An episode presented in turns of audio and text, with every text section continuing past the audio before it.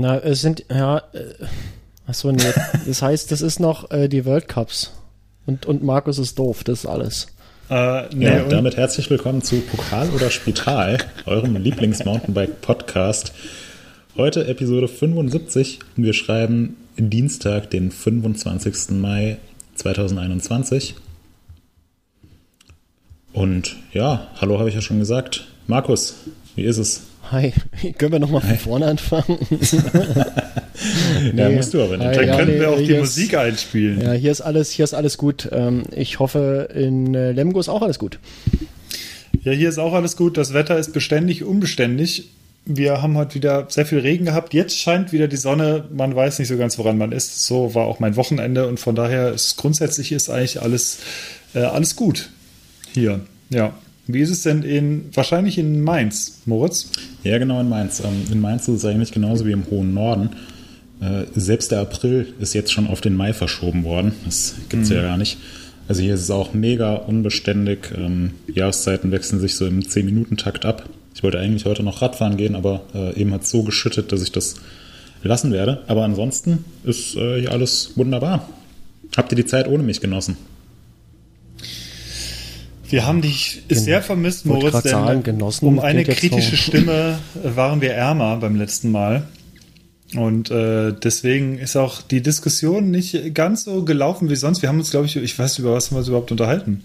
Wir, wir haben, haben, unser, äh, unser äh, Wehleid geklagt. Ähm, das alles nervt zurzeit mit äh, Corona. Stimmt, das haben wir wirklich gemacht. ähm, ja. Und wir haben die besten Räder vom Cross Country World Cup äh, gekürt. Und zum Thema World Cup werden wir im Laufe dieser Folge sicherlich noch kommen, dank dir. Denn da bist du unser ausgewiesener Experte für. Und mhm. ähm, ja, bevor wir das ansprechen, würde ich erstmal sagen, Musik ab, lieber Markus. Gekaufte Redakteure, unerfahrene Tester. Und jetzt sprechen sie auch noch. Der MTB News Podcast mit Markus, Hannes und Moritz. Ja, das haben wir ganz gut drauf in letzter Zeit, oder? Wir? Das mit dem Timing und so. Sprichst du jetzt von dir in der dritten Person? Ja, ist ja ein Zusammenspiel von Ankündigung und Ausführung. Gestiegen. Da gehören ja immer mindestens zwei dazu. Und ich denke, es, es klappt ganz gut. ich stelle vor, du dann zu Hause so irgendwie dann so beim Holz auch draußen. Ja, Markus Jaschen hat's drauf. Richtig gut. Er hat wieder abgeliefert heute. Jetzt kann er ein Bier trinken gehen. Ja, da lachst du, aber ja, so ist es. Ja. Oder, wenn du mit uns telefonierst, äh, ja, hi, äh, Markus wollte mit dir sprechen. Ähm, wie geht's denn so? Du wolltest dich ja sogar selber anrufen genau, heute. Ich, ich wollte gerade sagen, Markus, du wolltest dich eben selbst anrufen, eine Minute bevor die Aufnahme angefangen hat. Ja. Können wir endlich loslegen? Nee, Markus muss ich noch selbst anrufen. Tja. Wir hätte, sollten das beobachten. Hätte das, hätte das geklappt, dann hätte ich äh, nachher äh, hier diesen Platz verlassen können und trotzdem weiter teilnehmen können. So werde ich nachher ein oder zweimal kurz äh, hier fliehen von dieser Aufnahme für äh, ein, zwei Minuten und dann wieder ja, da sein. Bundesverdienstkreuz entgegennehmen. aber. Ja, und, und die du kannst ja später noch erzählen, was du da machst, bevor mhm. du da hingehst. Ja. Das ist, ein, das ist ein Grund, auf den ich jetzt selber nicht gekommen wäre, aber gut. Ist aber sehr wichtig. ja, das stimmt. Ja. Hallo? Ja. Ich Hallo. würde sagen, ich frage mal in die Runde, was trinkt ihr denn so heute oder was habt ihr denn vorgetrunken? Ganz, ganz schwierige Frage. Ähm, ich habe, ich habe nichts Besonderes an Bier getrunken tatsächlich. Ich habe es auch nicht geschafft, Espresso Tonic zu trinken, was ich mir aber fest vorgenommen habe. Mhm. Das ist äh, eine Referenz auf die letzte Sendung. Ähm, nee, ich habe tatsächlich nichts nichts Besonderes. Tut mir leid, muss ich passen. Hab jetzt gerade ein Wasser hier. Äh, ist total langweilig, aber. Aber ich, was ist denn los? Ich hoffe, nee, ich hoffe, zur nächsten Sendung habe ich wieder was am Start. Ah ja. ich äh, muss gucken, äh, ob ich wieder mal was ranbekomme hier. Es ist schwierig. Seit meine Schwägerin nicht mehr zu Besuch kommt, ähm, sind hier die außergewöhnlichen Biersorten sehr, sehr rar geworden. Okay. Moritz, wie sieht es bei dir aus? Ja. Ich mache jetzt einfach mal hier die Flasche auf. Und dann erfolgt dieses Geräusch. Ich halte das Mikrofon dran. Hat man das gehört? Ein bisschen, ja. Ein bisschen. Ja, ich habe mir gerade ein Glas Wein eingeschenkt, und zwar Grauburgunder von 1112 oder 1112, wie man hier sagt. Ähm, Markgräflich Badisches Weinhaus ist leider kein äh, lokaler Wein, sondern aus Baden. Aber ist sehr, sehr lecker. Und wenn mir gerade nicht nach Bier zumute ist, aber das Wetter auch so mies ist, dass ich heute eh nicht mehr Radfahren gehen kann, habe ich mir gedacht, trinke ich doch ein, äh, ein, ein Vino. Ja, Grauburgunder Pinot Grigio ist ja eigentlich auch ein sehr, äh, üblicherweise sehr bekömmlicher Wein. Ich trinke den auch sehr gern. Ich bin auch, also Weißwein bin ich tatsächlich absoluter Grauburgunder-Fan. Mag ich weiß aus, weitaus lieber als, als Riesling und Co., ehrlich gesagt. Grauburgunder ist sehr, sehr gut. Ja, sehr vielseitig. Ist das Gravelbike mhm. unter den Weinen. Ja, cool. So, das ist ja auch ein guter Folgentitel eigentlich. Kannst du das schon mal grob notieren? Gravelbike ja, unter den Weinen. machen, aber du musst mal in der Zeit äh, kurz erzählen, was du, äh, was du hast, Hannes. Ich habe ein, einen Kasten Bier letztens gekauft und das ist der erste Kasten Bier seit sehr, sehr langem, denn eigentlich hatte ich früher immer ein Kasten Bier für den Fall, dass mal jemand vorbeikommt oder dass man mal Biere irgendwohin mitnimmt, um die da zu trinken oder halt jemand was anbieten zu können und seitdem eigentlich kaum noch jemand vorbeikommt gerade, mm, ja, gab es einfach die Notwendigkeit nicht, mal kastenweise auch Bier zu kaufen, weil so viel Bier trinke ich dann leider doch nicht. Und jetzt habe ich, jetzt war es mal wieder so weit und ich habe gedacht, Sommer, das, der Sommer geht los und da ist immer, ist immer guter Zeitpunkt für einen Kasten Helles irgendwie. Und da habe ich mal wieder ein Kloster Scheiern Klosterbier Hell gekauft. Das ist eigentlich ein, ich kenne das schon eine ganze Weile und das habe ich vor, was weiß ich, wie vielen Jahren schon öfter mal getrunken und es ist eigentlich ein sehr leckeres Helles und das habe ich mir jetzt mal wieder reingestellt und vorgestern das erste Mal wieder eine Flasche, nee, gestern, gestern Abend eine Flasche getrunken. Also das hatte ich vorgetrunken und ich habe letztens, also vor etwas, äh, Mitte April irgendwann Geburtstag und habe ich unter anderem einen Schnaps bekommen. Weiß nicht so genau, irgendwann Mitte April. Ja, irgendwann, ich war irgendwann, keine Ahnung. Auf jeden Fall habe ich dann Schnaps bekommen als äh, ein, äh, eins der Geschenke und äh, kannte ich vorher nicht. Und ich bin auch nicht so der Schnapstrinker, aber das ist tatsächlich ein sehr interessantes Tröpfchen. Das heißt Fräulein Brösels Mieze Schindler. Und Mieze Schindler ist bekanntermaßen eine Erdbeersorte. Es ist also ein Erdbeerschnaps mit 35 Volumenprozenten und der ist tatsächlich nur aus, also der ist nicht von denen destilliert, sondern es ist ein, im Prinzip ein Mix aus Neutralalkohol und ähm, dem äh, quasi dem Extrakt dieser, dieser Erdbeere, Mieze Schindler und äh, mehr nicht, also keine Aromen drin oder sonst was. Und das Ding riecht und schmeckt wirklich, also so krass habe ich so ein natürliches Erdbeeraroma noch nie geschmeckt oder gerochen, also das ist definitiv eine Empfehlung. Ähm, immer mal wieder haben wir jetzt mal so ein bisschen einfach dran genippt und das reicht dann auch schon, also das ist nichts zum irgendwie wegkippen, sondern mal einfach ein bisschen dran ähm, das ist mal so ein Schlepp, so, so, so ein äh, Tröpfchen hinter die Binde gießen davon, ganz gemütlich. Und das ist eigentlich ganz nett. Also für einen Schnaps muss ich sagen, als fast nicht Schnapstrinker finde ich es sehr lecker. Na, immerhin. Ja. Hört. Feedback, Leute. Gab es Feedback? Habt ihr euch mal den Thread angeguckt zu unserer letzten Episode? Warte mal anders. Moritz, du warst ja letztes Mal nicht dabei. Äh, genau, hast, ich war nicht da. Hast du die Episode gehört? Nee. Ach so, schade. Sonst hätte ich dich jetzt nach Feedback gefragt. Das ist also, ein sehr fand, bestimmtes ich Nee. Ich fand es sehr gut. nee. Mir hat wunderbar gefallen. An sich aber gut, bei so einer Frage ehrlich zu antworten. Nicht, dass dann irgendwie Follow-up-Fragen kommen. Was für ein Geräusch ja, alles, hat Hannes bei Minute alles, 33 gemacht? Ja. nee, alles war gut. äh, okay. Nee, bei mir schwankt ähm, es immer sehr, ob ich Podcasts höre oder nicht.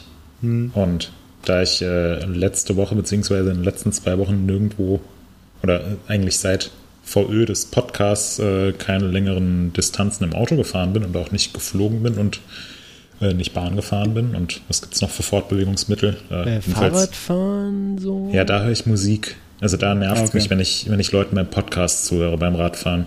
Hm. Ähm, das, das, das kommt auf mein Aggressionslevel an, auf dem Rennrad zum Beispiel. Also wenn ich wenn ich schnell fahre, dann höre ich meistens Musik. Je nach ja. Musik. Ja, schön Gigi D'Agostino. Ja, immer. Ja. Ah, nee, deswegen habe ich keinen Podcast gehört. Okay, ich entschuldige mich. Ja. Ähm, Gut, so viel zum Thema Feedback.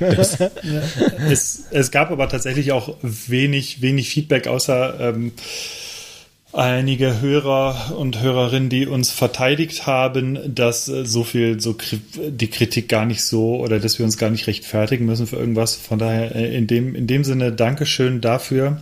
Also die sind sehr zufrieden mit diesem wirren Mix, den wir hier machen aus äh, Unterhaltung, ein bisschen Information und äh, ein bisschen Rumgelaber auch über Non-Bike-Themen. Und das werden wir auch so beibehalten. Also alle Leute, seid beruhigt, wir werden das so weiter behalten und alle, die es gern anders hätten, die müssen halt weiter zuhören. Und wir versuchen da weiterhin einen schönen Mix zu schaffen. Und sonst gab es, glaube ich, jetzt gar nicht so groß ähm, wichtige Kritik und, oder Fragen. Nee, die sind ja alle schreibfaul, die Leute. Ähm, mhm. Das ist ja.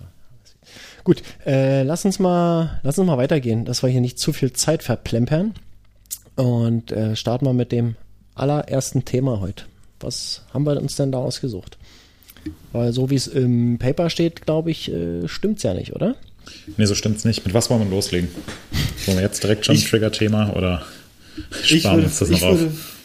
Ich würde vorschlagen, wir gehen mal ganz kurz noch auf ein Rennevent der letzten Zeit ein und die Besonderheiten von diesem Rennen und dann würde ich vorschlagen, jetzt da wir dich wieder da haben, Moritz, dass wir mal uns ein bisschen dem Abfahrtsrennsport zuwenden, was oh ja, denn da demnächst los ist.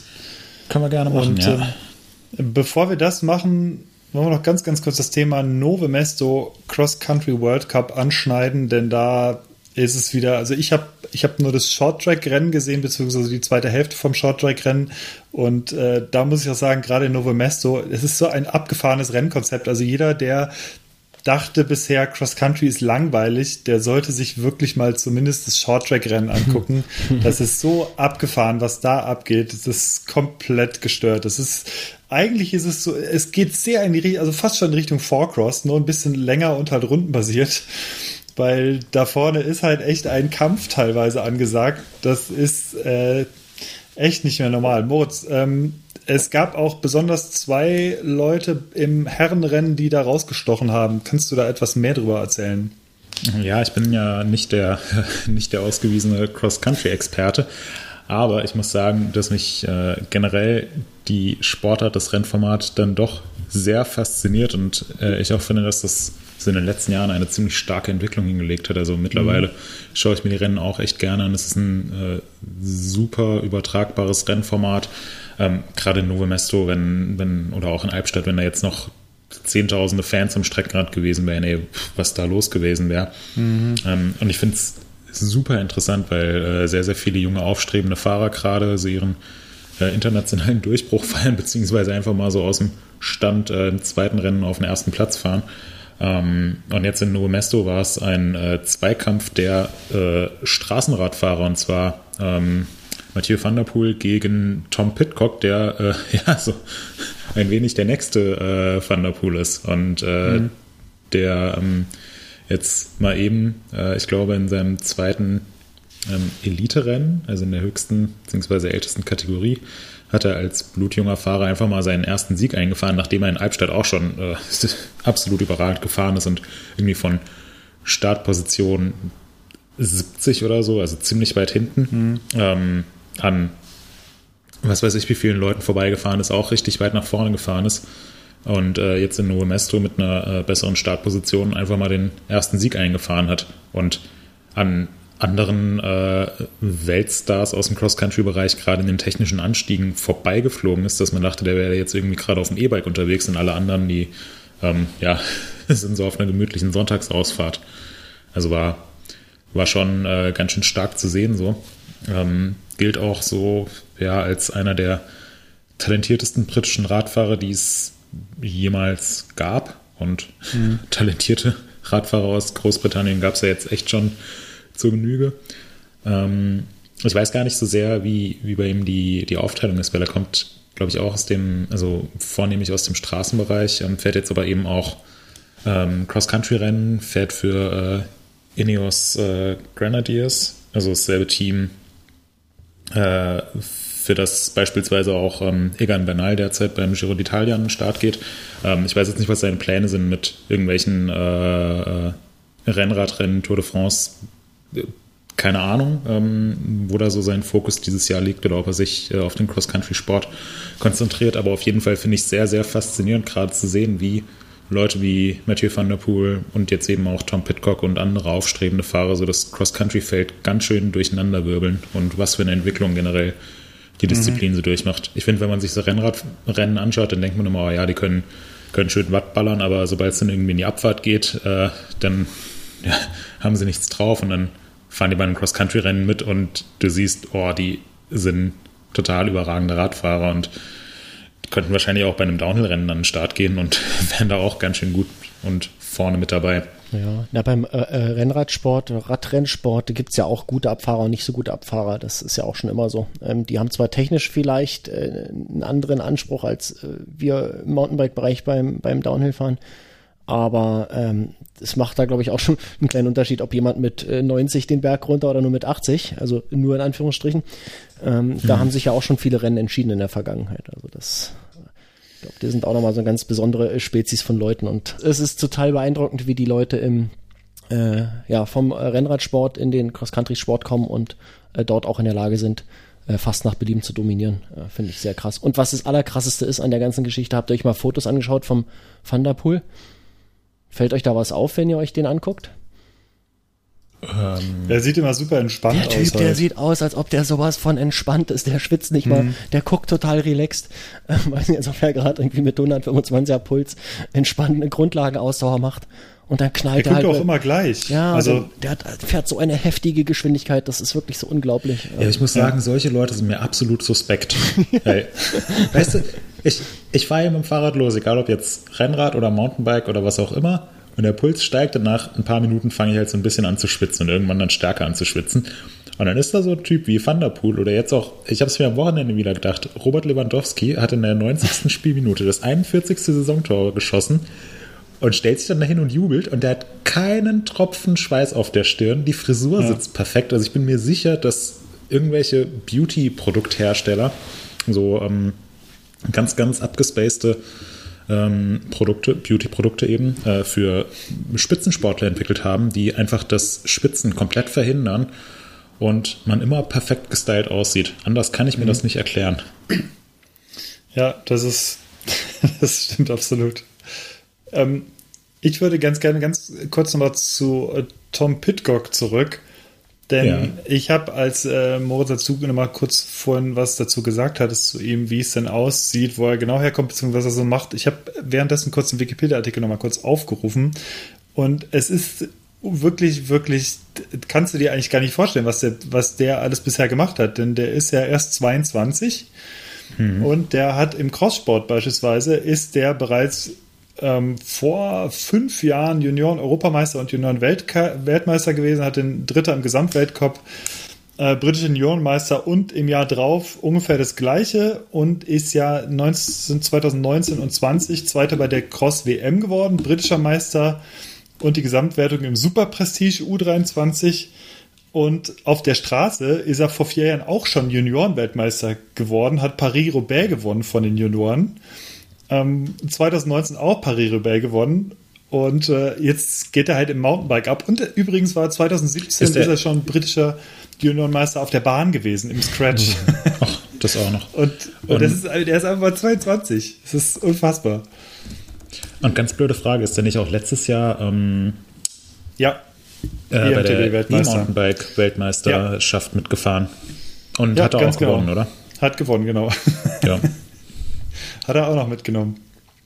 Ja. Also, wie gesagt, angesichts des Alters wird das wirklich die nächsten Jahre, glaube ich, richtig schwer. Also, wenn jetzt so Leute wie beispielsweise Nino Schurter, die müssen sich, glaube ich, jetzt ganz schön beeilen, jetzt wirklich noch was zu holen, weil ich glaube, er hat jetzt 33, 33 Weltcupsiege, glaube ich, und es fehlt ihm, glaube ich, einer, um Absalon, glaube ich, noch zu übertrumpfen.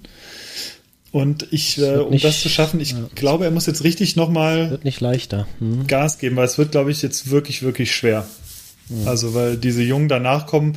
Und ich habe so, äh, vielleicht ist es sogar so eine leichte Parallele zu den Anfängen im Enduro-Rennsport, wo dann viele aus dem XC- und Downhill-Bereich rüberkamen und da erstmal alle Jungs irgendwie versägt haben, bevor das nochmal weitaus professioneller wurde.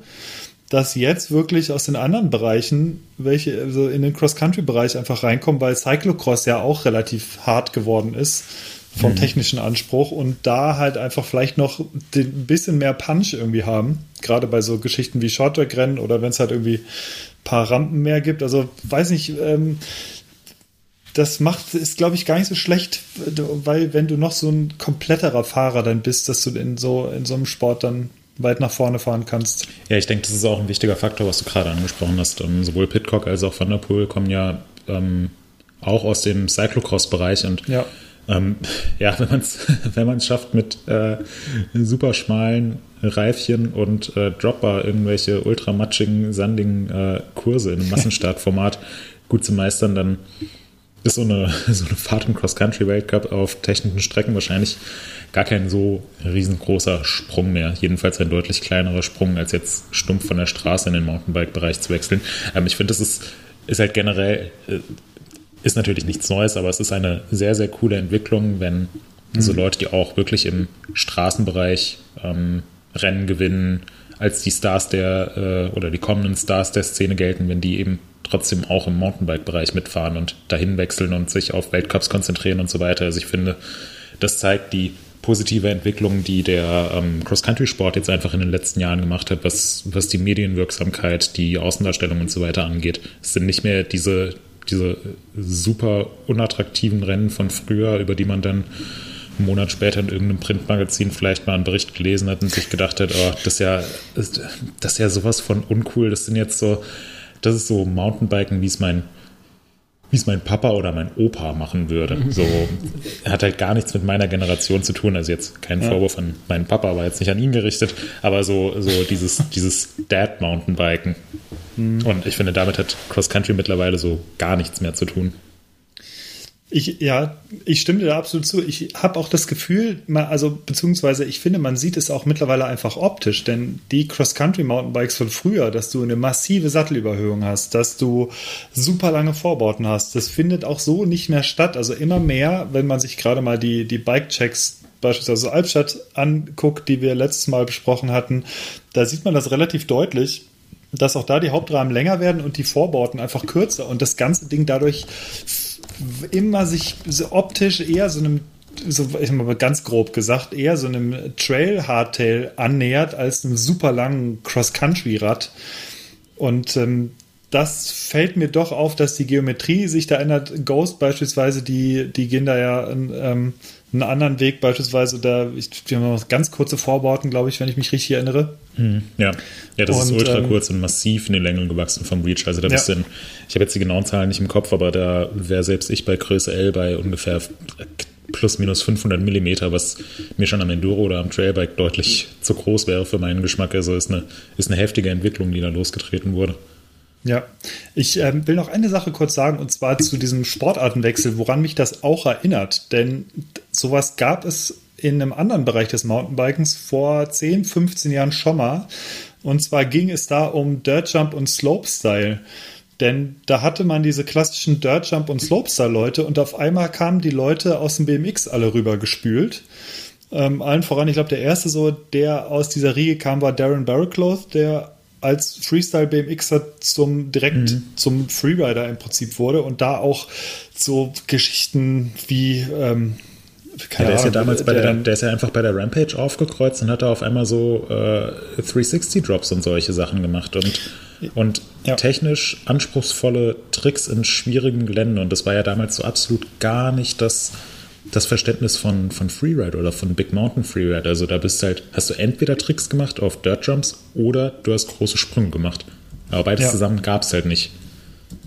Ja, ganz genau. Und das, das ging dann auch so weiter. Also ähm, äh, Paul Bezegodia beispielsweise, der kam, meine ich, auch aus dem BMX-Bereich mhm. und der ja. hat sich, glaube ich, auch nur ein, das war dann beim Slopestyle-Contest irgendwann in Whistler, wo er sich dann auf einem geliehenen Rad von einem Kumpel, wo er dann mitgefahren ist und dann zack ins Finale fuhr. Weil er, und da, da ging es dann los, dass er so einen Tailwhip-Drop gemacht hat, wo alle anderen gesagt haben, was ist denn mit ihm los? Mhm, der ja. kann doch jetzt nicht, der kann doch jetzt nicht hier einfach drunter droppen und währenddessen noch so einen krassen Dirtjump-Trick machen. Und das war, glaube ich, dann so die, und dann ist es richtig progressiv geworden. Das endete jetzt so aktuell so bei Nikoli Rogatkin und so. Und mittlerweile hat sich's, glaube ich, so ein bisschen geändert, weil auch ganz viele Freerider und Slopestyler auch viel auf dem BMX trainieren und die gleichen Trainingsmethoden nutzen und viel Foampit machen und wissen, was halt alles geht und nicht einfach ausprobiert haben wie die BMXer. Und ähm, ja, aber jetzt Chris Kyle zum Beispiel ist das aktuellste Beispiel, der auch wieder äh, einen völlig anderen Trickansatz hat. Äh, wir verlinken auch in den Show Notes mal ein Video mit ähm, mit Danny McAskill. Da gibt es ein ziemlich cooles Red Bull-Video mit Chris Kyle zusammen, ja, wo Chris Kyle wieder völlig irre Sachen macht. Du sprichst es ja gerade schon an, also ähm, anderes super gutes Beispiel für diese, für, ja, für dieses Interdisziplinäre ist, ist eben Danny McAskill. Also es ist eigentlich so das perfekte Beispiel ja. und mittlerweile gehört Danny McAskill einfach so, ist für uns so ganz klar, ja, der ist, äh, ist Trial Mountainbiker. Ähm, aber dieser, dieser Ansatz Trial Mountainbike, den, den gab es ja, bis er damit angefangen hat und bis er, bis er sein, sein erstes Video da auf den Straßen von Edinburgh rausgebracht hat, gab es ja so eigentlich auch gar nicht. Und mittlerweile Richtig, ist es ja. aber so, so fest etabliert und es gibt Nachwuchsfahrer, die ihn als Vorbild haben und die ähnliche Sachen ausprobieren und die wahrscheinlich auch irgendwann mal besser sein werden als er. Ähm, es ist immer total geil, wenn, wenn eben Leute in eine Sportart reinkommen, ohne irgendwie jetzt schon ähm, ja, so, ein, so ein, eine ganz konkrete Vorstellung zu haben, wen sie kopieren wollen, sondern einfach ihr eigenes Ding machen und, mhm. und äh, so entwickeln sich eben die, die Sportarten. Das geht natürlich auch nur bis zu einem gewissen Punkt. Also ähm, das heißt jetzt nicht, dass jeder äh, Straßenradfahrer einfach mal bei einem Cross-Country-Weltcup in den Start, an den Start gehen kann und ähm, davon ausgehen kann, dass er in die, in die Top 5 fährt. Die Sportarten, die einzelnen Disziplinen werden immer professioneller und irgendwann muss man dann eben auch anfangen, ähm, Sportarten spezifisch zu trainieren. Also ich glaube, ähm, viele BMXer werden es, werden es nicht so leicht haben, direkt im Slopestyle vorne mitzufahren und umgekehrt mhm. ebenfalls. Aber natürlich gibt es auch immer so Ausnahmeathleten, denen dann der, der Wechsel ähm, besonders leicht fällt, weil sie einfach davor schon ultra gut waren. Und ähm, ja, die, die ganzen Ansätze, die entwickeln eben die Sportarten weiter. Und das ja, das war bisher vor allem so äh, Slopestyle, Freeride und so weiter. Und jetzt ist es eben auch ähm, aktuell, finde ich, ein bisschen im Cross-Country. Und das finde ich einfach eine sehr, sehr spannende Entwicklung. Absolut, ja. Ja, kommen wir zu einer anderen Disziplin, bei der das vielleicht irgendwann auch der Fall sein wird, dass die Cross-Country-Leute vielleicht dahin wechseln, vielleicht aber auch nicht. Und zwar zum äh, Downhill. Moritz, wir haben jetzt genau, die ersten beiden Cross-Country. Ja. Ja, denn da steht bald der erste World Cup des Jahres an in genau. Leogang. Und Leogang ist eigentlich die Haus- und Hofstrecke von dem berühmten Amerikaner. Punkt, Punkt, Punkt. Na, Aaron Gwynn wird es wahrscheinlich sein. Der auch einfach mal früher von Freunden auf ein Downhill-Bike gesetzt wurde, eigentlich Motocross-Fahrer war und da so gerade ähm, ja, gerade von der, auf der Schwelle von Amateur in den Profibereich also war jetzt kein, war jetzt kein Star in den USA, aber schon ein ziemlich guter Motocross-Fahrer, wurde dann einfach mal auf ein Downhill-Mountainbike gesetzt, hat auf den lokalen Trails äh, die Bestzeit hingelegt gegen ähm, etablierte Downhill-Fahrer und äh, beim ersten Downhill World Cup ist er dann direkt äh, Achter oder Zehnter geworden in Mount St. Also auch wieder ein Beleg für diese, für diese Quereinsteiger. Aber genau, ähm, dazu haben wir ja jetzt schon genug gesagt. Äh, schauen wir in die Zukunft. Der erste World Cup, Downhill World Cup des Jahres steht an und zwar in ähm, knapp zweieinhalb Wochen in Leogang. Es geht endlich wieder los. Und ich hätte es, äh, hätte es nicht gedacht, dass äh, ich in absehbarer Zeit mal hier im Podcast sagen werde, boah, Downhill World Cup geht wieder los. Aber es ist jetzt mhm. tatsächlich soweit. Ich freue mich sehr drauf. Und ähm, letzte Woche wurde bekannt gegeben, der World Cup wird sogar ähm, mit Zuschauern ausgetragen. Ja. Was, ja, was sicherlich auch ganz cool ist. Ich fand letztes Jahr die World Cups. Ich war äh, 2020 nicht, nicht vor Ort. Ähm, es war schön zu sehen, aber es war so eine etwas trostlose Veranstaltung, weil ja, irgendwie so 80 Downhiller plus, äh, plus die Begleitteams treffen sich irgendwo in Österreich oder Portugal, fahren Berg runter, äh, können kaum jubeln, keinen interessiert's. Ähm, und das wird halt im Fernsehen übertragen.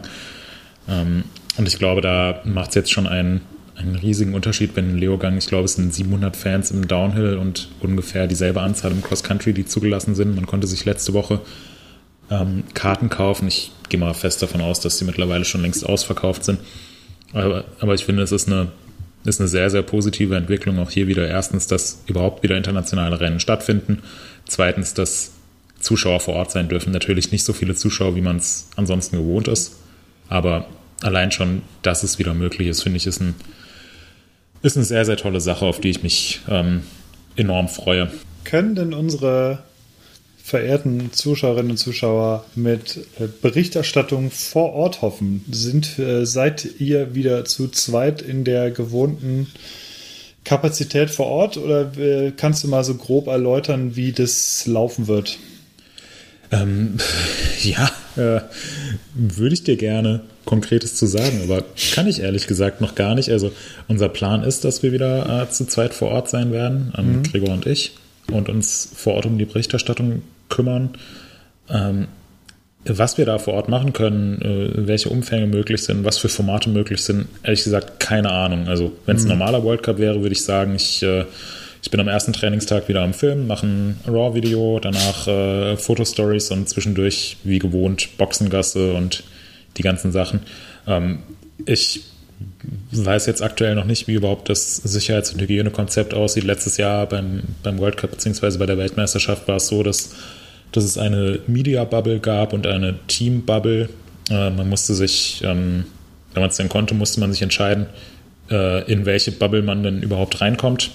Ähm, und dann durfte man aus dieser Bubble natürlich auch nicht raus. Also es gab keinen Austausch zwischen diesen, zwischen diesen künstlichen Blasen.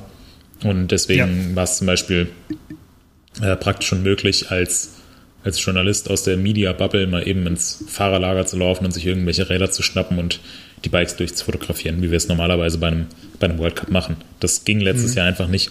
Ob es jetzt dieses Jahr anders sein wird, inwiefern man sich vor Ort testen lassen muss, keine Ahnung. Ähm, könnte mir vorstellen, dass man. Nee, also eigentlich, eigentlich habe ich keine Vorstellung, ich weiß nicht, wie es läuft. Hm. Und ja. selbst die zweieinhalb Wochen jetzt sind, sind ja zumindest äh, zu Corona-Zeiten ein relativ langer Zeitraum, in dem sich viel entwickeln kann. Ja, sehr dynamisch immer noch alles. Ja. Ähm, ja, genau. ich kann mir das, ich kann es auch vorstellen, dass es auf jeden Fall mit erheblichem Organisationsaufwand zu tun haben ähm, wird, beziehungsweise sein, so sein könnte. Wir, Moritz, du bist in der gleichen WhatsApp-Gruppe auch von unseren Cross-Country-Jungs.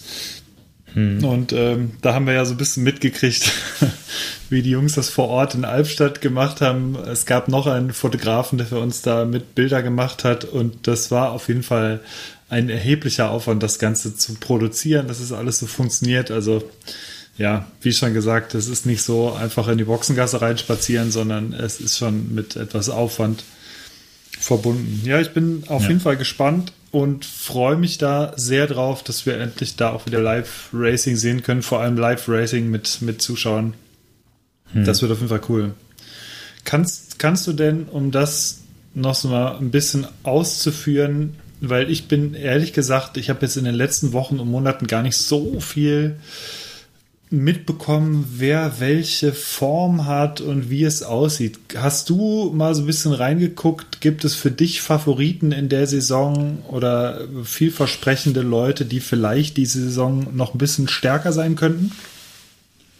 Boah, das finde ich, finde ich ganz, ganz schwer zu sagen. Mhm. Ähm, also selbst wenn man das letzte Jahr als Indikator nehmen würde, dann ist das jetzt erstens auch schon ziemlich lange her. Es gab mhm. jetzt kaum bis gar keine Vorbereitungsrennen. Und eigentlich, also letztes Jahr, klar, waren, war die Weltmeisterschaft in Leogang unter ähm, ziemlich widrigen Bedingungen, wo dann Reese Wilson äh, gewonnen hat. Ähm, ja. Keine Ahnung, ob das unter, unter normalen sonnigen Bedingungen auch so passiert wäre. Dann gab es noch zwei World Cups in Maribor und äh, zwei World Cups in ähm, Portugal. Dazu kamen auch noch die beiden Rennen in Portugal, waren auf einer komplett neuen Strecke. Und mhm. Ja, deswegen finde ich, ist es, ist es sehr, sehr schwierig zu sagen. Also, wenn man nach dem letzten Rennen gehen müsste, dann müsste man jetzt eigentlich sagen, ja, Greg Menard gewinnt das und Loris Belgier wird auch, äh, ist der junge, talentierte Nachwuchsfahrer. Ähm, ich bin, ich bin auf jeden Fall sehr gespannt, wie. Oh, jetzt klingelt es hier. Ähm, soll sich jemand anderes drum kümmern. Ähm, ich bin. Äh, ich bin sehr gespannt, wie Loris Verger sich schlagen wird. Dem liegt äh, Leogang prinzipiell ziemlich gut und der hat letztes mhm. Jahr schon angedeutet, ähm, dass er ein Fahrer ist, der um den Gesamt-World Cup definitiv mitfahren kann. Also wenn er in, in Portugal dann nicht so technische Probleme gehabt hätte, also da hat er ja im letzten Rennen, nee, im vorletzten Rennen ähm, dann als schnellster in der Quali einen platten Vorderreifen im Rennlauf gehabt. Ähm, ich denke, der wird ziemlich weit vorne mitfahren, aber muss man natürlich abwarten, wie er jetzt den Wechsel aus dem Santa Cruz Syndicate zu äh, Track verkraftet. Ähm, mhm.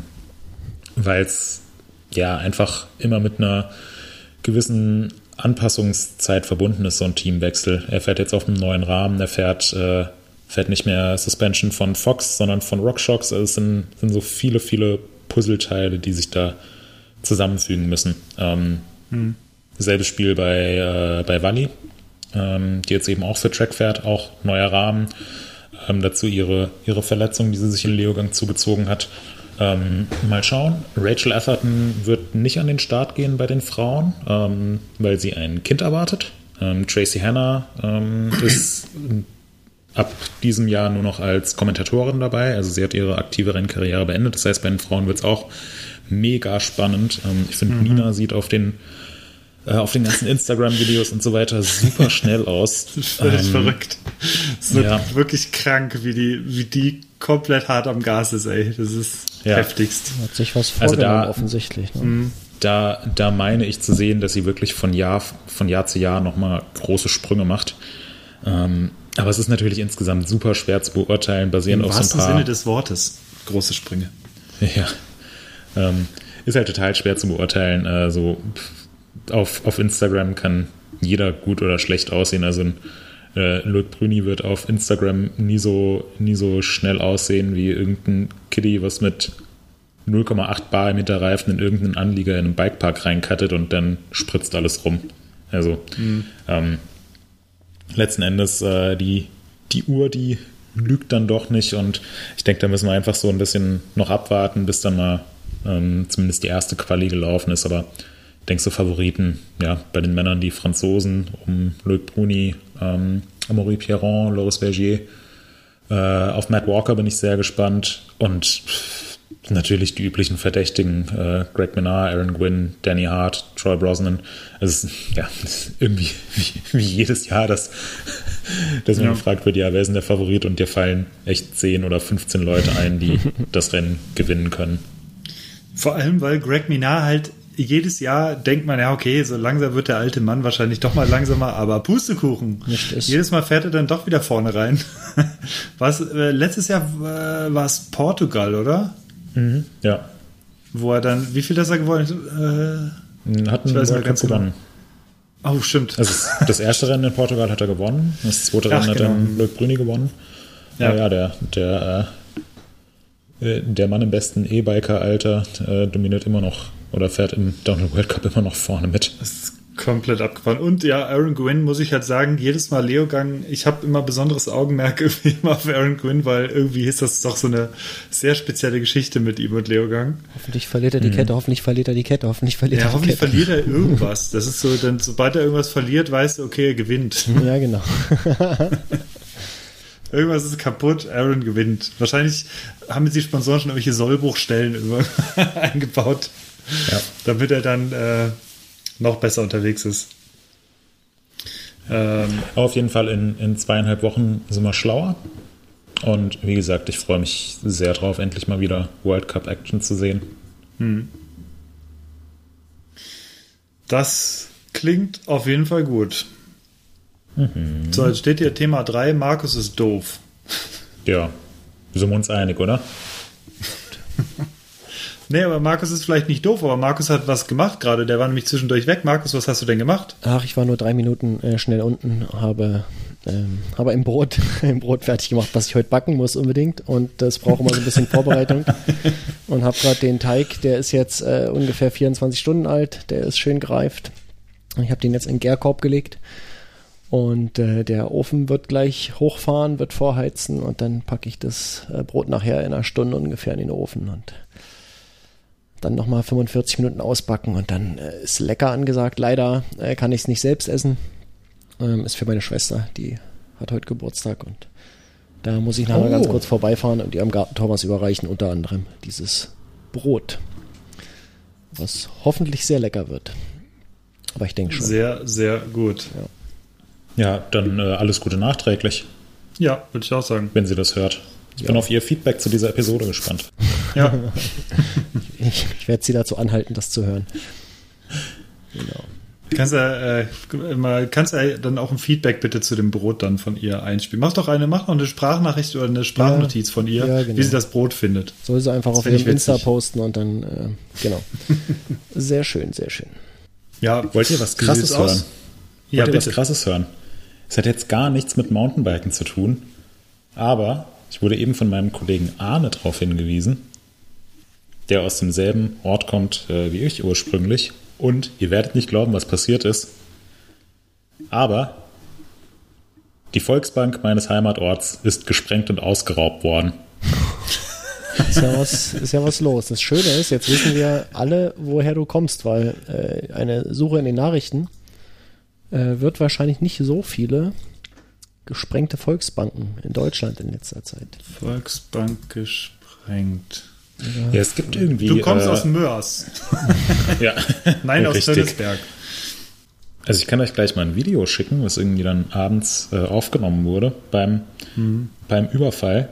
Es wurde halt wirklich so die, die äh, Glasfassade gesprengt und du siehst so einen total übertriebenen Audi, weißt du, so ein, so ein Audi, der immer sonntags völlig übertrieben an den Ampeln beschleunigt. Wo du dir denkst, was für ein Idiot. So einer steht vor der Volksbank und so ein Typ läuft ein paar Mal rein und raus, bringt irgendwelche äh, Taschen, so, so gute, gute Ledertaschen, so Weekender, bringt er ins Auto.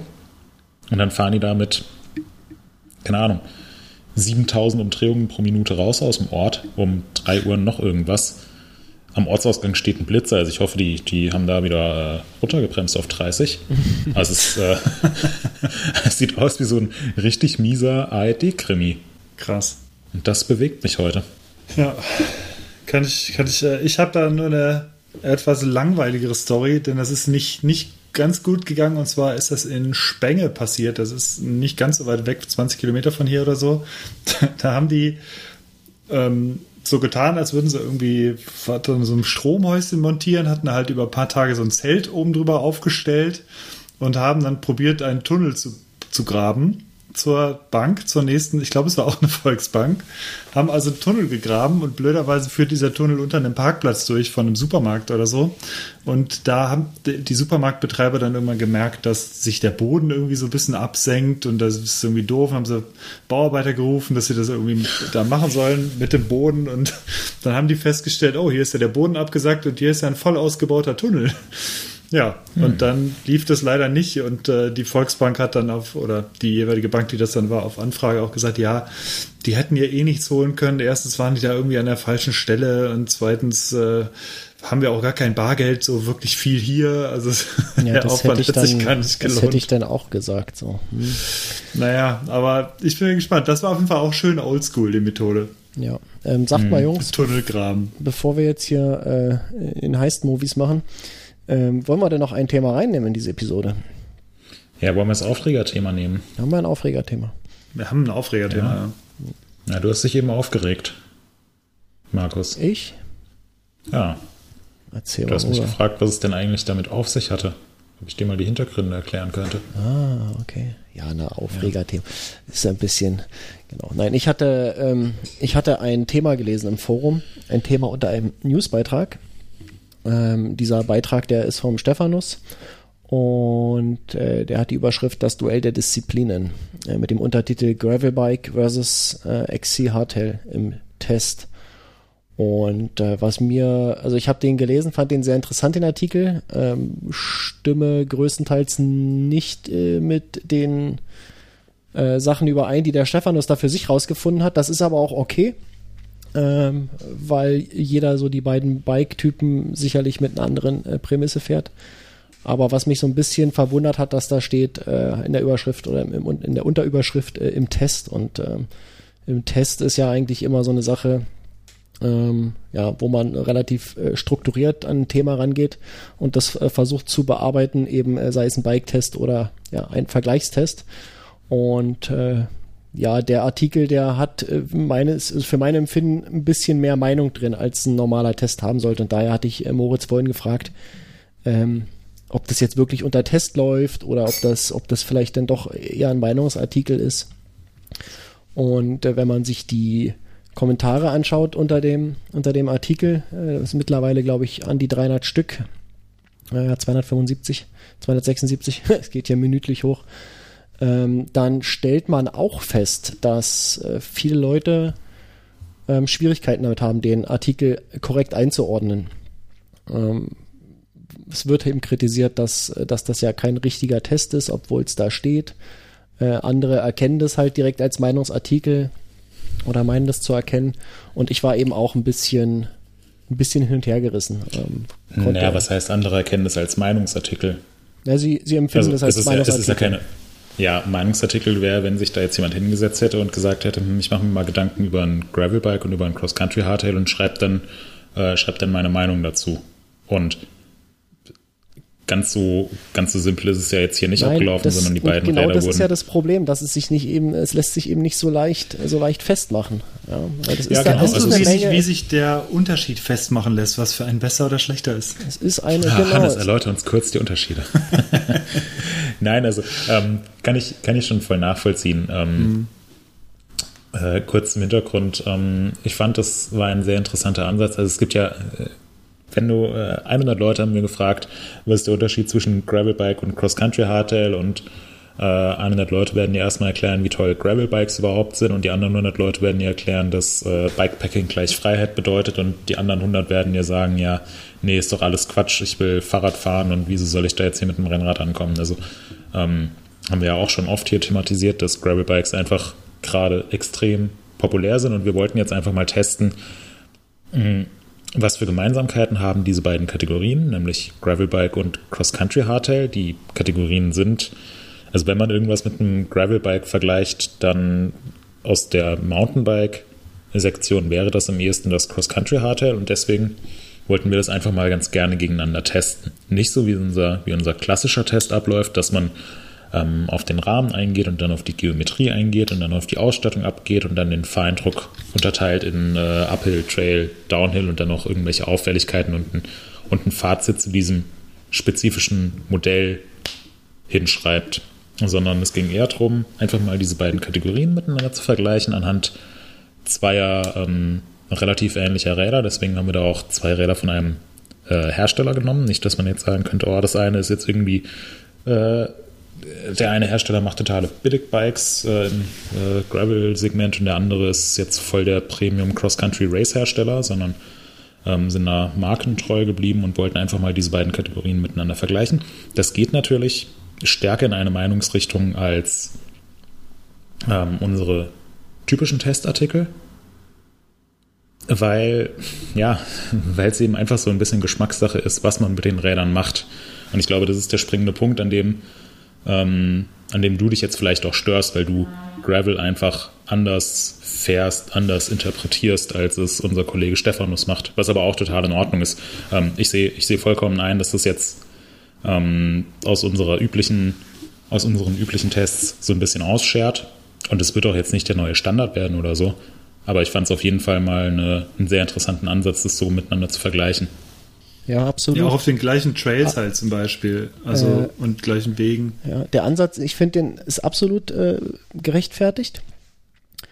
Ähm, aber ich würde mir wünschen für die Zukunft, für solche Art von Artikeln, dass man eben dann doch nochmal äh, versucht zu verstehen, dass es auch durchaus andere Blickrichtungen auf das Thema geben kann. Das kommt ein bisschen, finde ich, das kommt ein bisschen wenig raus. Ähm, also, dass man also es ist alles so äh, beschrieben und immer eben aus, nur aus Stephanus Sicht. Also, weißt du, das, das lässt mich dann so ein bisschen dazu tendieren, dass das eben doch eher was mit Meinung oder viel mit Meinung zu tun hat und oder mit persönlichen Ansichten und weniger mit einem, mit einem Test. ein Test hat für mich immer was, hatte ich schon gesagt, so ein bisschen was äh, formalisiertes, was, was strukturiertes und so. Und das, äh, das ist hier vielleicht so inhaltlich, ähm, wie die Kapitel aufgeteilt sind. Das da ist, äh, ja, würde ich mitgehen, ist ein Test. Er hat sich vorher Gedanken gemacht, ähm, aber hat dann anhand seiner persönlichen Empfindung äh, die, die Sachen getestet. Also er hat es schon so mit dem Bias quasi, würde man heutzutage sagen, äh, versehen. Ja, also hm. und dann kommt äh, dann ein doch relativ knappes Ergebnis nach Zahlen raus, aber wenn man so äh, liest, äh, merkt man schon, dass Stephanus halt dann doch äh, der Mountainbiker ist und dass da auch nichts drauf kommen lässt. Also mein Empfinden. Ja, also das. Aber ansonsten, die Idee ist, ist natürlich super. Ich würde mir mehr von, von solchen Sachen wünschen. Ähm, vielleicht kann man das auch ein bisschen in Zukunft, äh, wenn man das nochmal macht, ein bisschen, ein bisschen strukturierter angehen, vielleicht auch mit, mit, äh, mit Zahlen, mehr, mit mehr Zahlen unterlegen, mit Messwerten. Ähm, Leistungsmessung also, kam auch als Vorschlag in Kommentaren, fand ich gut. Also äh, da kannst du denn so Sachen auch einfach mal äh, belegen. Ja? Man muss nicht mit, mit äh, empfundenen äh, Eindrücken. Naja, wie, wie willst du denn sowas wie Fahrspaß belegen? Nee, ich meine, nee, es, nicht nur Fahr es gibt ja, es gibt ja Sachen, die kannst du halt messen. Und äh, das ist zum Beispiel, äh, was ist der aerodynamische Vorteil von einem Gravelbike? Ja, kannst du, kannst mhm. du einfach messen. Du fährst eine Geschwindigkeit, ähm, eine Durchschnittsgeschwindigkeit auf einer Strecke, misst äh, die Leistung, die du da äh, im Schnitt, äh, also ja, die verrichtete Arbeit und kannst das wunderbar äh, gegeneinander vergleichen. Und das sind so Sachen, die, ja, die fände ich stimme mega ich, interessant. Stimme ich dir auch, total, ja? ja, stimme ich dir total zu, fände ich auch interessant. Es ist halt immer nur so ein hm. ja, wie so eine Art Spannungsfeld, in dem wir uns da als Testredaktion bewegen. Also wie viel, wie viel will man wirklich ähm, objektivierbar, messbar, quantifizierbar machen und wie sehr will man das dann auch in irgendwelchen ähm, numerischen Wertungen ausdrücken? Also was, was bringt es jetzt, wenn, wenn das eine Rad eine Gesamtwertung von 91 von 100 Punkten bekommt und das andere Rad 92 von 100 Punkte? Also heißt es dann, dass dieses Mountainbike was 92 statt 91 Punkte bekommen hat, ist für jeden, wirklich jeden Mountainbiker. Mhm. Und das ist ja, es gibt ja ganz, ganz viele unterschiedliche Vorlieben. Ansonsten könnte man einfach sagen, dieses Fahrrad hier ist das Beste, was es gibt. Mhm, ja, so also, meinte ich, meinte ich das tatsächlich nicht. Also das, äh, das. Nee, ist mir, ist mir schon klar, dass du, dass du nicht, nicht dieses Extrem meinst, aber es ist halt so ein, so ein Spektrum, auf ja. dem wir uns da bewegen. Und da müssen wir halt immer so eine, eine vernünftige Balance finden. Exakt, genau, das ist das, was ich meine, halt nur in die andere Richtung. Dass, äh, also ja. wenn man das jetzt hier auf einem Zahlenstrahl von, von äh, 0 ist äh, Kommentar, Meinungsartikel bis äh, 10 äh, ist halt komplett äh, formalisierter Test, ja, nur an Zahlen, dann ist das Ding, also es ist keine 5 hier, das geht eher Richtung zwei oder drei, würde ich sagen. Ja, also es, es ist schon ein bisschen verschoben Richtung, Richtung Meinung. Ähm, mhm. Und das ist auch vollkommen okay, aber in dem Moment hätte ich mir halt dann doch tatsächlich nochmal vielleicht noch wenigstens einen anderen Blickwinkel gewünscht auf die Sache. Von, von einer Person, die, die vielleicht jetzt nicht so Vollblut-Mountainbiker ist wie der, wie der Stephanus, sondern vielleicht auch mhm. gerne mal äh, mit dem Gravelbike die Forstwege fährt. Ja, weil vielleicht Markus, kriegen wir es ja demnächst da mal anders ja. hin. Markus, ich habe einen tollen Vorschlag. Wir haben noch unser Meinungsartikelformat und schreibt doch einfach mal eine, äh, einen Gegenstandpunkt dazu. Ja. Ja, ohne Witz. Nee, also. Wäre da gut. Ja. Also würde mich interessieren, weil wir und dann nennen wir es auch das Duell der Disziplinen jetzt erst recht. ähm, ich schreibe mir mal was in, ich schreibe mir mal äh, eine Notiz dazu. Nee, also ich habe äh, hab tatsächlich auch, ähm, hat jetzt bei mir einfach zeitlich nicht, nicht hingehauen, aber ich habe auch überlegt, ob ich, ob ich sozusagen einen Gegenstandpunkt schreiben soll, weil ich würde, ähm, würde Stephanus in vielen, aber nicht allen Punkten zustimmen und habe einfach gemerkt, dass ich in manchen Aspekten eine etwas andere Sichtweise habe. Ähm, und diese Sichtweise ist jetzt aber jetzt nicht richtiger oder falscher oder besser oder schlechter, sondern es ist einfach eine, eine andere Sichtweise. Und natürlich hängt ja noch viel, viel von den persönlichen Präferenzen ab, vom Hintergrund ab und auch von den Rädern, die man, die man gefahren ist. Ähm, hm. Weil es gibt ja, es gibt ja nicht dieses eine prototypische Gravelbike und es gibt auch nicht dieses eine typische Mountainbike oder Cross-Country Hardtail. Ja, heutzutage da muss man, seltener als ja. je zuvor. Es vermischt sich ja sowieso immer alles ja. mehr. Ne? Das, ja. Ja, ja. Ja, ja geht, geht mir tatsächlich auch so. Also ich habe auch, bei mir ging es auch sofort, äh, ratterte es sofort los, ob ich das ähnlich empfinde, diese Meinung oder nicht. Liegt vielleicht auch dran, dass ich, ähm, dass auch ich sagen muss, also ich finde es, äh, ich fand es sehr spannend zu lesen und habe aber direkt so meine Rennradperspektive gesehen, weil ich einfach auch relativ viel Rennrad fahre mittlerweile und dann festgestellt habe, aus der Perspektive sehe ich, oder das habe ich letztens erst wieder gemerkt, ähm, da kommen wir auch auf die auf die Kachel nochmal zu sprechen, Markus, die hatten wir ja auch schon öfter mal. Mhm. Ähm, hat ich, glaube ich, mit dir auch schon mal ganz kurz besprochen, dass ich, dass ich diese Kacheln, oder hat mir letzt, letzten Podcast vielleicht sogar besprochen mit den Kacheln, dass ich da quer durch den Teutoburger Wald gefahren bin, weil mir noch so ein paar Kacheln fehlten. Und es war, und das ist aber ein Gebiet, mit dem ich in, mit dem Mountainbike nie hingefahren wäre, weil das mir einfach zu weit weg ist, erst 30 oder 40 Kilometer Mountainbike zu fahren, um dann dort Trails zu fahren. Deswegen bin ich halt super schnell mit dem Rennrad dahin gedüst, weil das so auf meiner Rennradrunde lag. Und dann bin ich halt auf die Waldwege abgebogen. Und da habe ich wirklich gemerkt, so, okay, das wäre jetzt schon der Moment, wo ich sage, das wärst du jetzt ungern mit dem Cross-Country-Bike gefahren, um jetzt hier die Forstwege zu fahren, aber da ist halt so ein Gravel-Bike tatsächlich anders geeignet für, mhm. weil ich wirklich, ich bin das dann halt mit dem Rennrad gefahren und ich habe sehr viel Angst gehabt. Du bist ja sogenanntes Allroad gefahren, ähm, was ja auch so eine Kategorie ist. Die ist auch in den, in ja. den Kommentaren zu diesem mhm. äh, erwähnten Artikel von Stefan, kam das auch manchmal zur Sprache, das äh, neu, relativ neue Konzept von Allroad. Also das bei, bei Wo Stefan das übrigens auch, auch schon einen ziemlich ausführlichen Artikel drüber gemacht hat, über die Unterschiede zwischen, ja. ähm, zwischen Gravel, Allroad und genau. äh, Endurance-Rennrad, was jetzt das typische Mountainbike-Zielpublikum, Zielgruppe nicht so sehr anspricht, aber was, was ich auch super interessant fand, weil eben es gibt nicht dieses eine Gravel-Bike und es gibt auch nicht dieses eine Cross-Country-Hardtail oder Tourenrad oder so. Ja. Genau. Ja.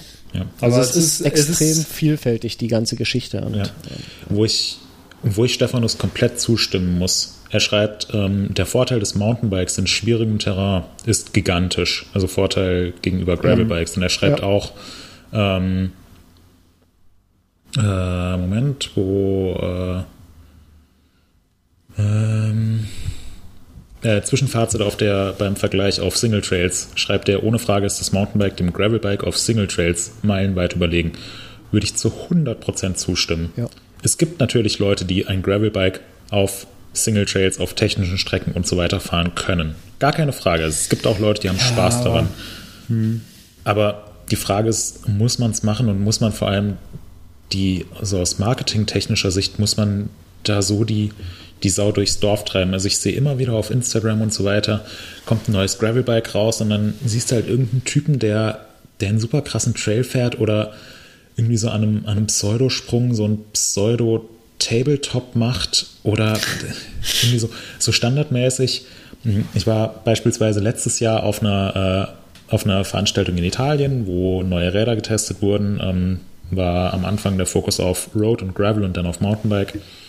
Ähm, und da gab es äh, gab's eine Teststrecke für Gravelbikes, die meiner Meinung nach mit einem Gravelbike nicht so Spaß gemacht hat. Dann ein paar Tage später auf dem Cross-Country Hardtails und so war es definitiv cool. Auf dem Gravelbike stand es halt nur auf der Bremse, ähm, hat es kaum Traktion, war sehr, sehr loser Untergrund, bisschen zu steil. Und da gab es echt so viele, also waren Fotografen gebucht, die die ganzen Fotos gemacht haben für Magazine und Online-Medien und so weiter aus ganz Europa. Da gab es halt echt Typen, die sind, also Journalisten, die sind mit dem Gravelbike dann hochgefahren zum Fotografen und wollten eigentlich, also sollten eigentlich ganz normale Fotos beim Gravel machen, aber wollten dann unbedingt nur an irgendwelche Wurzeln, wo sie dann so komplett gefaked drüber springen. Oder haben sich irgendwelche Kurven gesucht, wo sie 30 Meter vorher schon ausgeklickt sind, dann mit, mit voller Kraft die Hinterradbremse gezogen haben und in einem Moment so schnell mal so pseudomäßig den Fuß nach vorne gemacht haben, dass man so ein, ein Drift-Roost-Foto macht. Und das so. ist halt, also, das ist. Meinst das, du dieses 90er Jahre Print?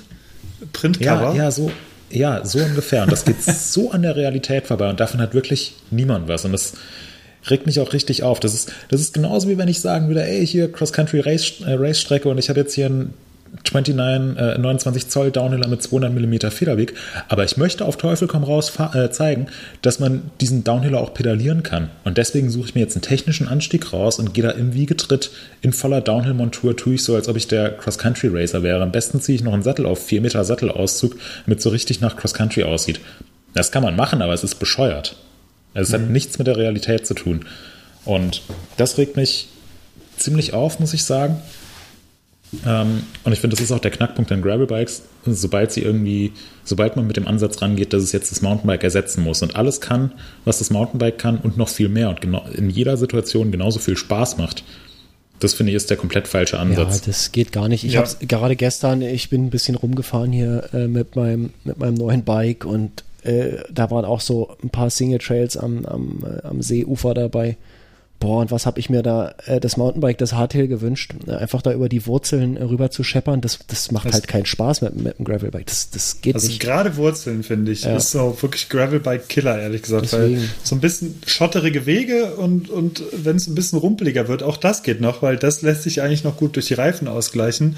Aber sobald du halt so ein bisschen größere Wurzeln halt mal drin hast, da merkt man schon direkt, dass du richtig doll Schläge drauf kriegst. Ja. Und ähm, ja, wir hatten, es ja, glaube ich, schon mal, dass, dass so dieses Gravelbike, gerade wenn es auf der, ähm, beim Sea Otter, glaube ich, war es von Niner, wo dann dieses vollgefederte Gravelbike vorgestellt wurde, dass man jetzt so ein bisschen teilweise, dass ein bisschen versucht wird, teilweise wieder in den 90ern quasi anzufangen mit den Anfängen vom Mountainbike. Wie kriegen wir denn ein Rennrad geländefähig?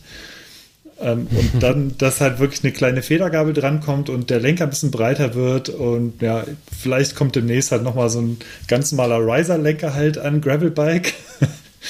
Und dann bist du halt ruckzuck schon wieder in diesem Bereich drin. Also ich bin mal gespannt, wo das Ganze noch hingeht. Also ich denke, die, die Fahnenstange ist noch nicht erreicht, aber auch ich sehe es tatsächlich wirklich als, als Ergänzung respektive andere Herangehensweise an bestimmte Sachen, aber keinesfalls ein Ersatz für Trails, auf keinen Fall. Ja.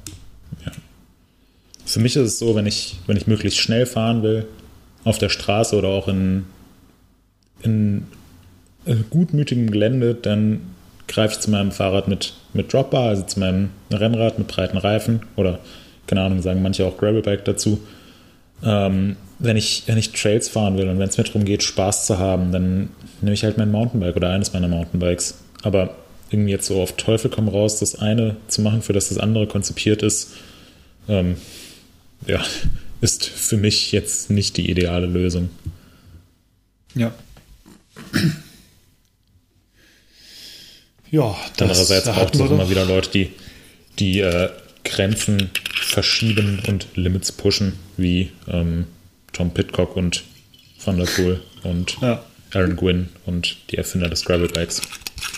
Das würde mich ja mal interessieren, wie, wie weit du als versierter Fahrer vorne mitfahren kannst in einem Cross-Country-Rennen mit einem Gravelbike. Also hau mal Tom Pitcock auf so ein Gravelbike. ich bin mal gespannt, was dann passiert. Oh, vergiss es. Aber das wäre eigentlich mal geil.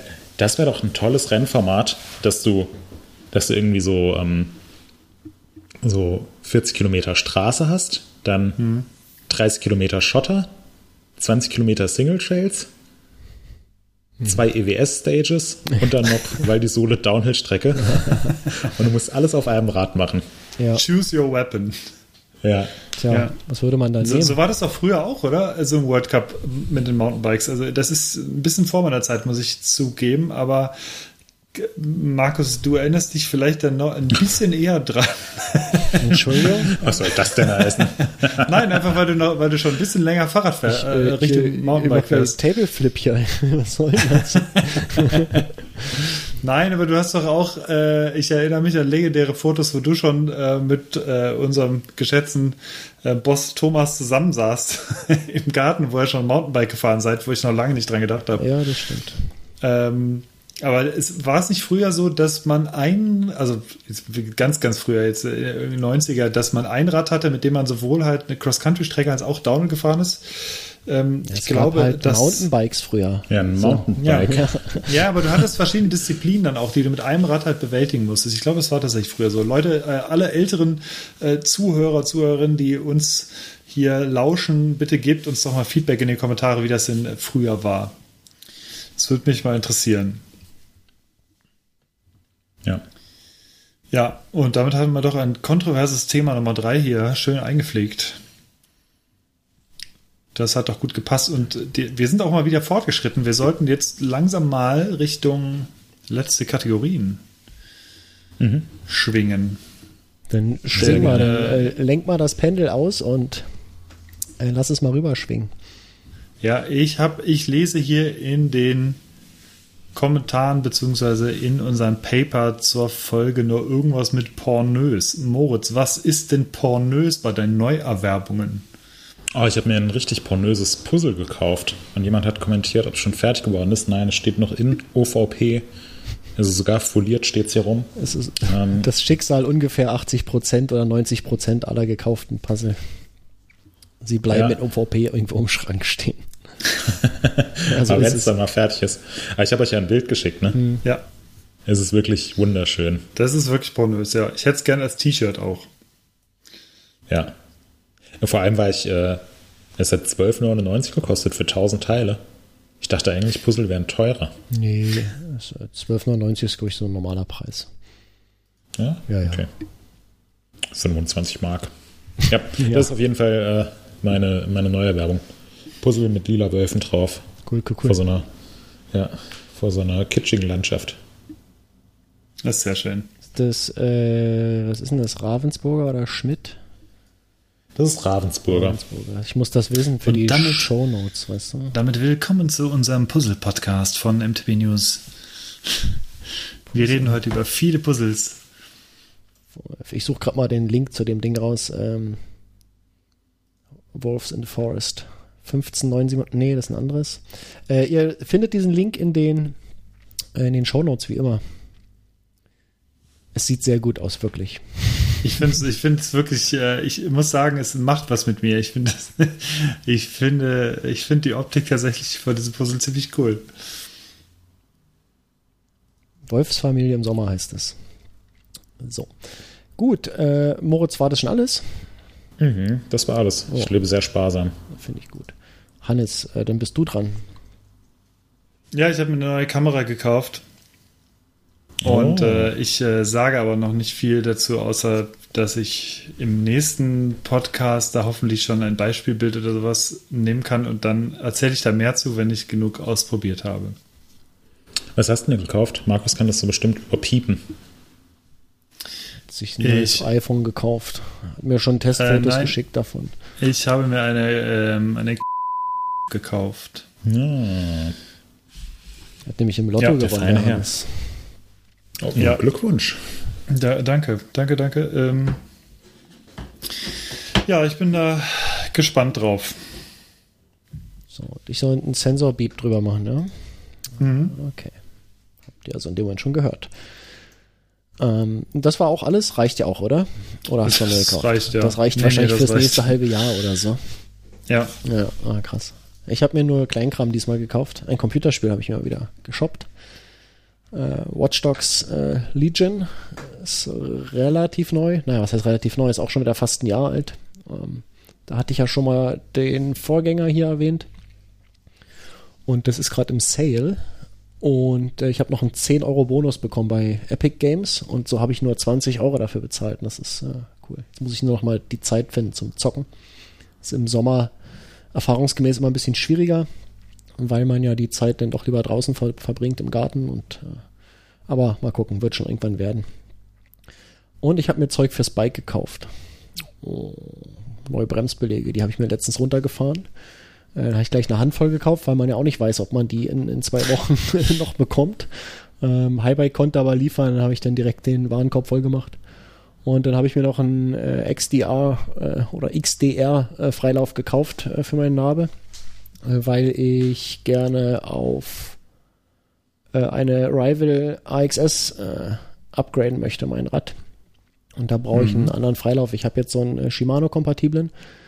Und äh, für die 12-fach äh, Road braucht man ja diesen XDR-Freilauf. Und ja, der ist jetzt da der passt wunderbar ran und dann ähm, ja, muss ich nur noch warten, dass ich irgendwie an eine, an eine Rival rankomme. Da ist die Liefersituation gerade auch nicht so gut, äh, um das mal äh, vorsichtig auszudrücken.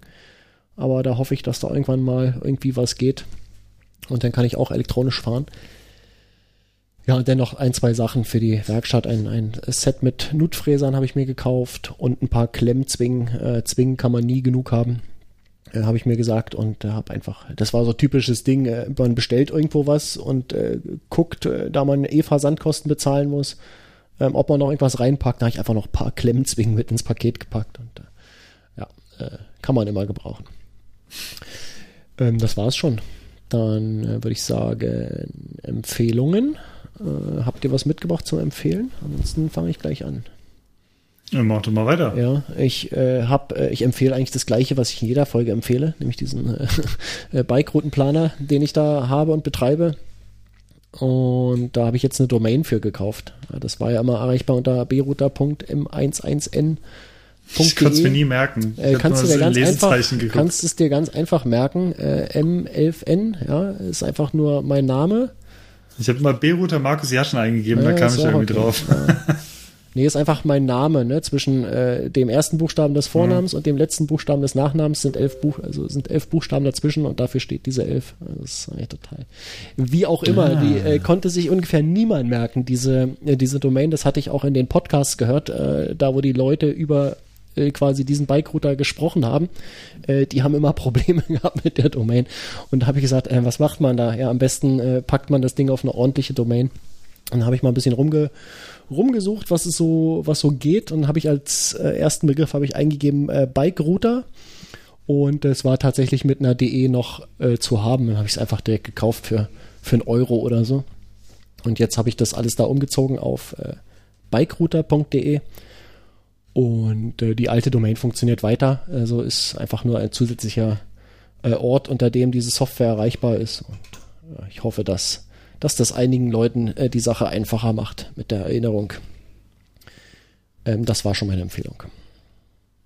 Ist auch eine gute Domain, muss ich sagen. Also es klingt sehr professionell. Ja. ja. Bikerouter.de. Ich habe am Wochenende noch was gebastelt für einen Bikerouter. Weiß nicht, ob das hier Leute interessiert.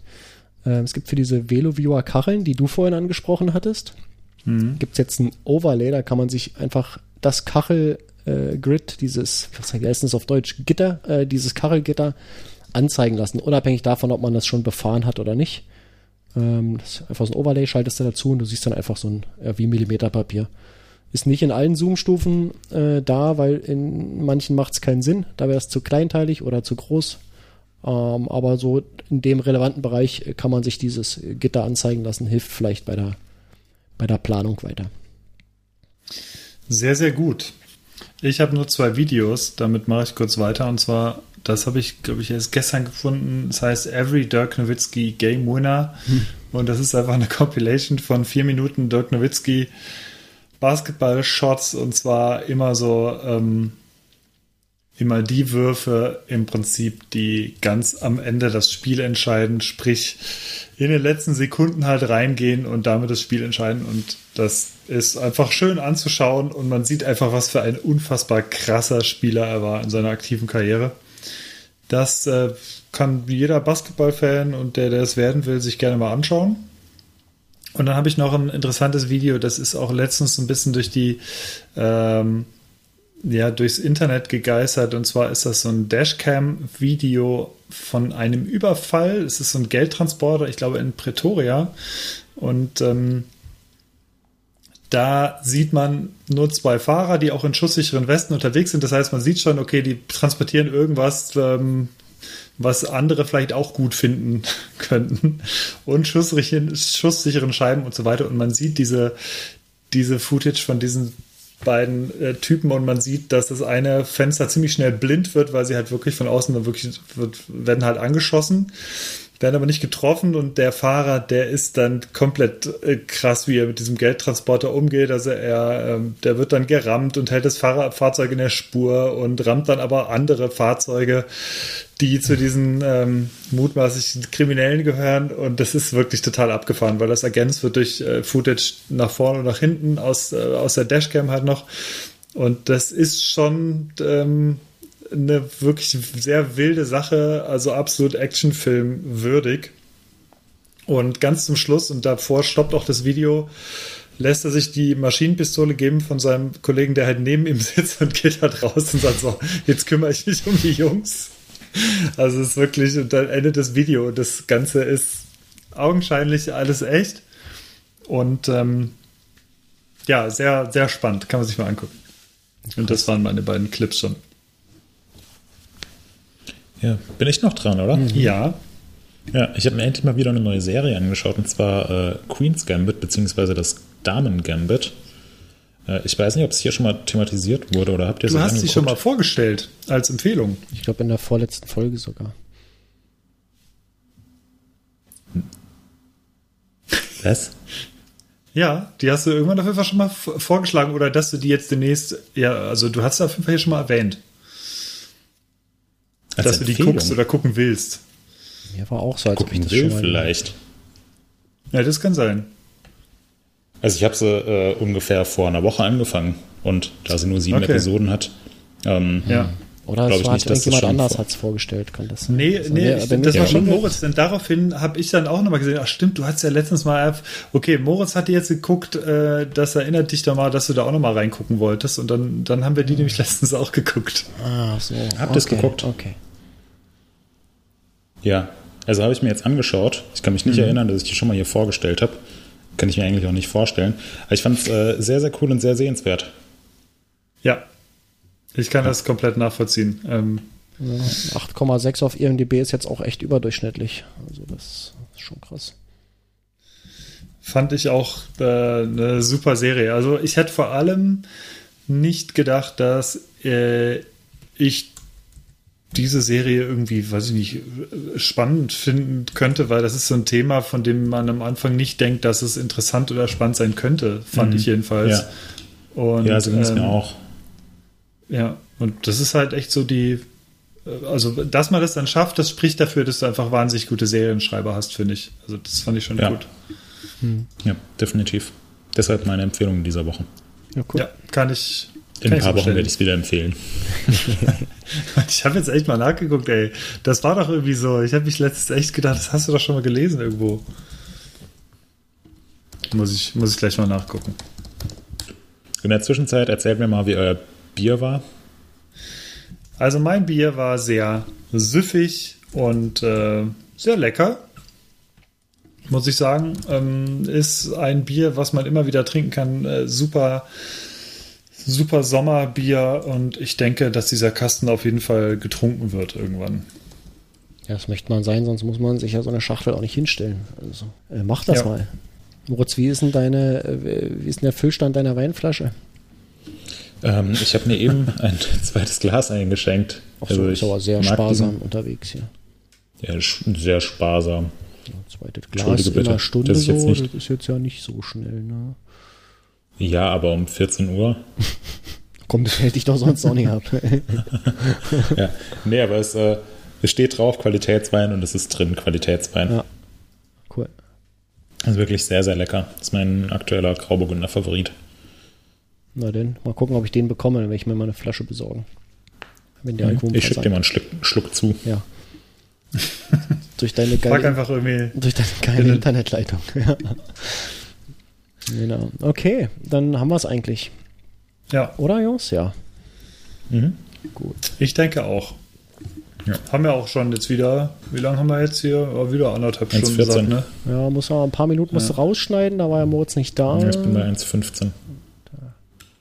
Ja. Ah, gut, also reicht jetzt. Markus, ich wünsche dir von ganzem Herzen viel Erfolg, alles Gute und ähm, äh, äh stets gute Gesundheit beim Brotbacken. Ja. Berichte wie es deiner Schwester geschmeckt hat. Ja, Na, ich hatte ihr letztens schon eins gebracht. Äh, da war sie ja sehr begeistert, deswegen kriegt sie jetzt noch eins, weißt du. Also deswegen gehst du jetzt davon aus, dass du jedes Mal so eine hohe Qualität ablieferst? Ja, im Verstehe Vergleich zum richtig? letzten Mal, also es hat sich ja verbessert. Ich bin ja nicht schlechter geworden, was das ah. angeht. Also ich habe jetzt so langsam habe ich das alles ein bisschen im Griff und äh, schaffe äh, reproduzierbare Qualität und das ist schon mal sehr gut. Wie gesagt, ähm, wir haben in diesem Jahr, nee, habe ich es hier schon mal gesagt, ähm, Fünfmal war ich in diesem Jahr beim Bäcker und habe jeweils ein halbes Brot geholt. Den Rest haben wir komplett selber gebacken. Und wir essen viel Brot. Also hier sind äh, wahrscheinlich an die, was ist denn jetzt Ende Mai? Na, 100 Brot habe ich bestimmt gebacken in diesem Jahr. Kleine und große. Ja. Wenn ihr, liebe Zuhörer, auch ein Brot von Markus Jaschen haben wollt, dann postet einen Kommentar mit dem Inhalt Brot 69 in die Kommentare und schreibt dazu, ob ihr Vollkorn oder Sauerteig haben wollt was ungefähr, was ungefähr zwei Adresse. komplett sinnlose Kategorien sind in der. Aber ja. Ja, und ähm, dann schickt euch Markus ein Brot zu. Nee, das mache ich nicht, weil Brot muss, äh, Brot muss frisch gegessen werden. Aber schreibt trotzdem gerne Brot 69 in die Kommentare, das finde ich gut. Vielleicht finden wir was anderes Brotiges. Ja. Was, wir, was wir verlosen können. Genau, äh, vielleicht, das sollten wir auf jeden Fall sowieso mal wieder machen. Das haben wir nämlich lange nicht gemacht. Ja, das stimmt. Ich suche was raus. Ist bestimmt hier wieder was angekommen oder da. Ich muss mal gucken. Ich glaube, was kleineres gibt es hier bestimmt. Keine, keine Rival IXS, äh, die will ich haben. Nee, Rival ist ja doch, obwohl. Ja, doch, ich glaube, hier Ja, liegt Leute, bestimmt es eine ist- rum, die wir verlosen können. Ja, du Arsch. wieder Rennradek. Gut. Bitte denkt dran, die Leistung zu messen. Mhm. Und ja, einen schönen Nachmittag noch. Ne? Alles klar. Ebenso. Haut rein, Leute. Bis in zwei Wochen. Macht's gut. Ciao, ciao. Ciao.